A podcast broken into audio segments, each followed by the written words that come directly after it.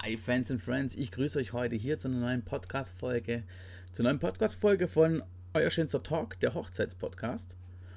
Und äh, ich habe jetzt zum gegebenen Anlass, ähm, möchte ich einfach ganz kurz hier noch ein paar ein Statement abgeben. Ich möchte hier einfach, ja, vielleicht die eine oder andere Sache nochmal klarstellen. Und, was mir ganz arg wichtig ist, oder für uns wichtig ist, dass wir euch erklären, wieso wir manchmal so handeln, ähm, das hat einfach den Grund, ähm, das liebe C-Wort. Corona hat uns ja dieses Jahr 2020 sehr zugesetzt, allen Dienstleistern zugesetzt.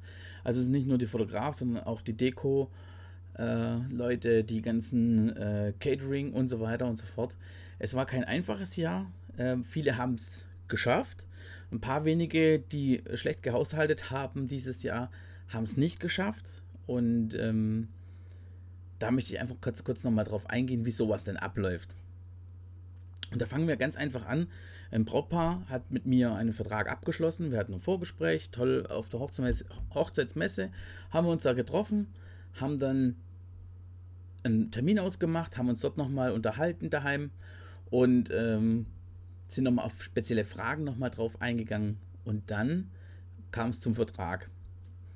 So, äh, dreiviertel Jahr später nachdem es dann äh, bekannt wurde, dass alle, das ganze, das, die ganze Welt eigentlich so ein, so Lockdown macht und äh, Grenzen schließt und ähm, ja, äh, einfach ähm, das Corona versucht einzudämmen, äh, weil man dann schon von einer Pandemie gesprochen hat, ähm, war dann für den einen oder anderen dann klar, nachdem wir dann im März, Mitte März war das dann, ähm, gab es den Lockdown und äh, dass dann im April erstmal gar nichts ist. Also die haben ja gesagt, auch der Lockdown geht erstmal bis April und man schaut weiter und so weiter und so fort. Ihr kennt ja die ganze Geschichte.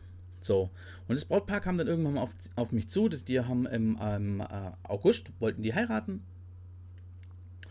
Und kamen auf mich zu und haben dann gemeint, ja, sie wissen nicht ganz genau Bescheid, wie das jetzt weiterläuft mit Corona und so weiter. Und ähm, das ist natürlich immer schwierig für einen Dienstleister mal zu sagen, okay, wir verschieben das und wir verschieben das kostenlos. Ähm, manche Dienstleister können das, manche Location können das, manche können es nicht. Und ähm,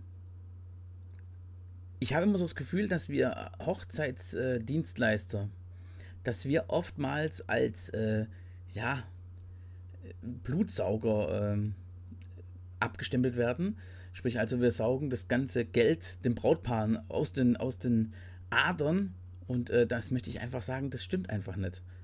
Denn eine Hochzeit ist was ganz Intimes, was sehr Wichtiges und da darf einfach gar nichts schief gehen.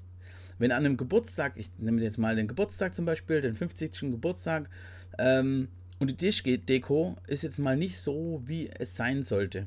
Ja, dann kann man bei einem 50. Geburtstag, sieht man drüber hinweg. Anstatt Rosen gab es dann halt Nelken oder was weiß ich denn. So. Aber als äh, in, bei einer Hochzeit, da muss einfach alles zu 1000 Prozent passen. Und wenn das dann nicht passt, dann kommen dann die Brautpaare im Nachhinein dann meistens noch äh, dann auf jemanden zu und sagen, du pass mal auf, so und so sieht's aus oder beschweren sich gleich oder sind gleich böse oder was auch immer. Und deswegen ist das einfach nicht nur deswegen ist es oftmals äh, teurer oder man hat das Gefühl, es wird teurer, aber es sind einfach, da darf einfach nichts schiefgehen an so einem Tag. Und äh, da muss man sich auf Dienstleister verlassen, die einfach top sind. Gut, jetzt wieder zu meinem Brautpaar zurück.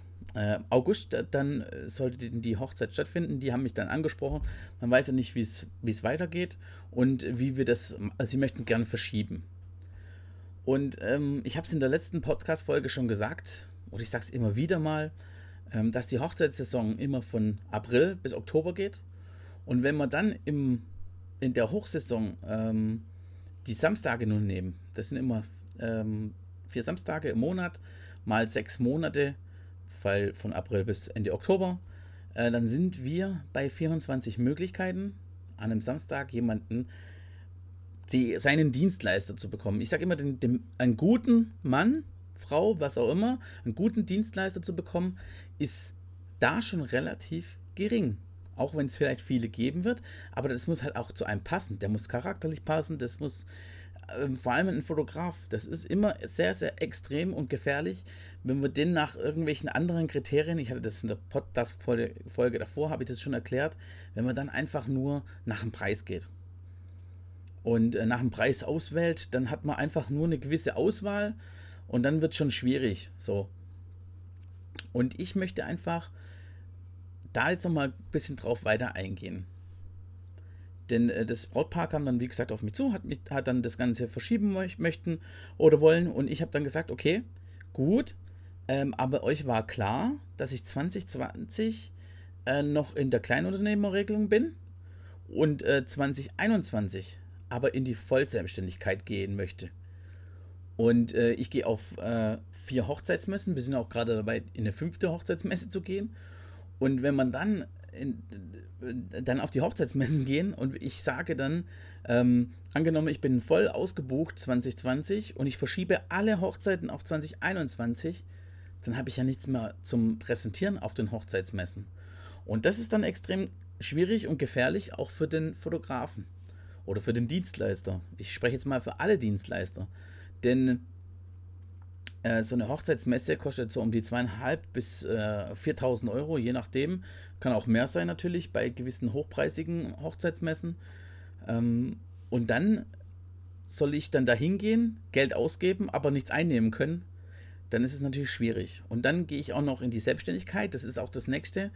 Ähm, es kommen dann die 19% Mehrwertsteuer auf das Brautpaar zu.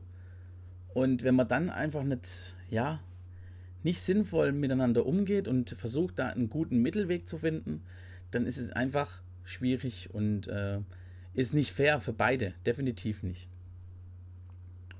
Und ich habe dann meinen Brautpaaren immer gesagt, okay, wenn ihr verschieben wollt, dann ist halt erstens mal die 19% Mehrwertsteuer, die ich dann obendrauf rechnen muss. Und, ähm, und die zweite Sache halt dann eben, wenn es ein Samstag ist, wenn ihr auf den Samstag verschieben wollt, sind es dann halt nochmal ein gewisser Prozentsatz damit ich, äh, weil ich ja auf den Hochzeitsmessen sonst keine mehr anbieten kann. Oder weniger. Und wenn das dann so Termine sind, wie zum Beispiel, äh, ich nehme jetzt mal äh, 12.12.2020 zum Beispiel, oder was weiß ich, dann ähm, ist es immer, immer äh, äh ein, ein, Termin, der 100.000 Mal angefragt wird. 100.000 Mal. Ich hatte zum Beispiel an meinem eigenen Hochzeitstag, den 9.9., ähm, hatte ich selber schon alleine fünf oder sechs Anfragen gehabt, plus nochmal von anderen Kollegen, die mich auch weiterempfohlen haben. Musste ich nochmal davor schon absagen und habe gesagt, nee, sorry, ich kann nicht mehr. Also ich war, glaube ich, bei 15 Absagen an dem, an meinem Hochzeitstag und deswegen habe ich gesagt, okay, äh, das kann so nicht, das, das funktioniert ja so nicht.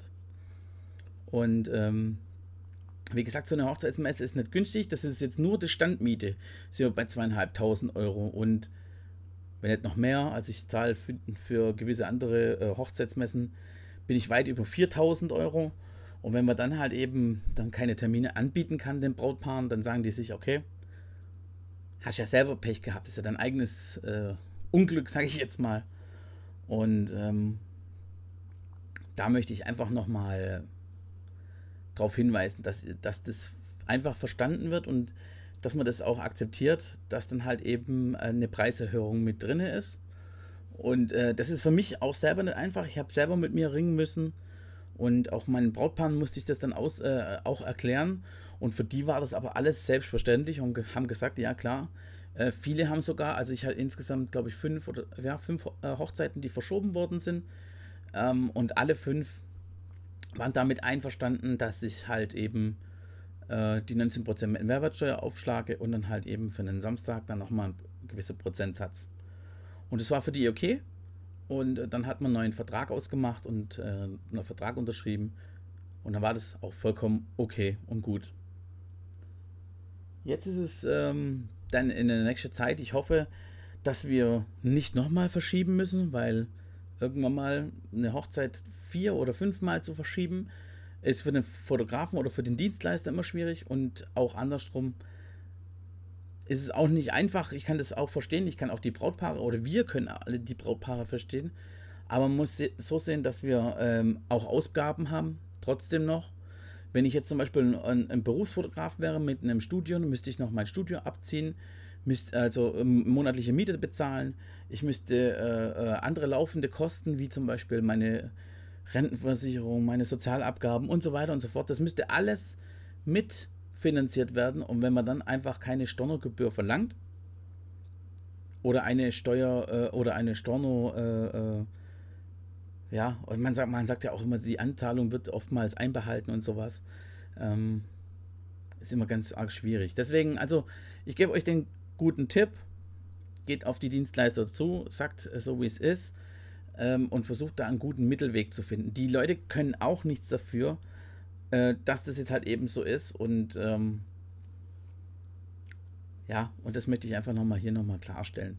Und die andere Sache ist, wenn jemand, äh, wie gesagt, hört, dass ich muss da immer drüber lachen, wenn man dann äh, hört, dass der, dass der äh, Fotograf für ein Familienshooting weniger verlangt wie für äh, eine Stunde Hochzeitsfotografie, dann ist es immer schwierig und unglaubwürdig, weil er kann es ja auch günstiger machen, rein theoretisch, weil er nimmt ja sowieso die eine Stunde.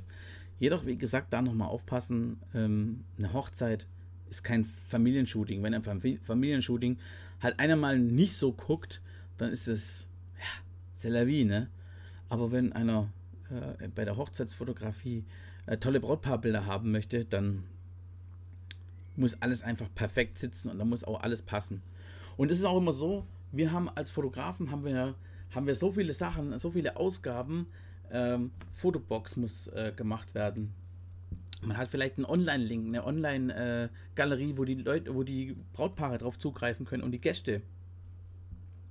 Man hat die Kamera, ich habe mir jetzt eine Kamera gekauft, 4.500 Euro. Äh, und das ist nur die Kamera. Das ist nur der Body. Dann haben wir nochmal, äh, ich habe mir nochmal einen neuen PC gekauft, nochmal 3000 Euro. Dann habe ich mir noch äh, gewisse andere Sachen gekauft, damit ich videotechnisch und äh, podcasttechnisch noch weitermachen kann.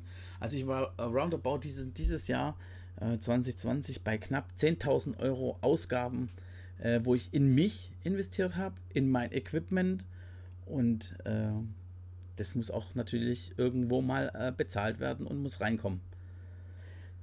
Genau. Und wir haben halt dann auch verschiedene Programme, die halt alles Geld kosten. Also ich könnte da unzählige viele Sachen aufzählen, was äh, der Hochzeitsfotograf oder Fotografen an sich leisten und ähm, und, und was, was, da, was da alles an Geld kostet. Und ich habe mir jetzt nur zum Beispiel nur einen Windows-PC gekauft.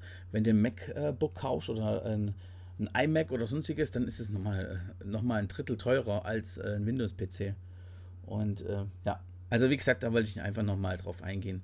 Deswegen passt einfach auf euch auf, schaut einfach danach und ähm, seid fair zu euch, zu euch und zu euren Dienstleistern. Wenn ihr nochmal verschieben müsst, dann geht auf sie zu und versucht dann eine Regelung zu finden, die für alle brauchbar ist. Genau.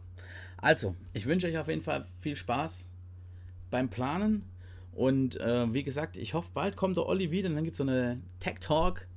Ähm, als Tech-Team wieder, schmeißen wir uns die Bälle zu und dann wird es auch ein bisschen interaktiver.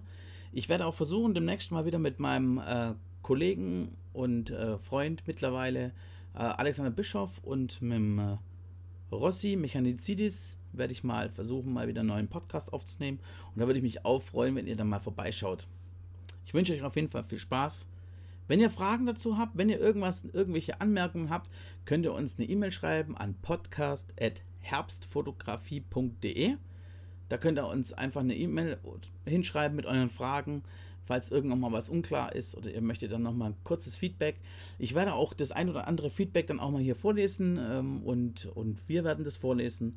Und wir möchten mehr Interaktion mit euch machen. Deswegen würde uns da auch sehr freuen, wenn ihr einfach ganz normal einfach nur ein paar Fragen habt zu irgendwelchen Thema. Äh, kein Problem, dürft ihr gerne tun. Ich wünsche euch viel Spaß. Wir sehen uns. Bis dann. Bye, bye.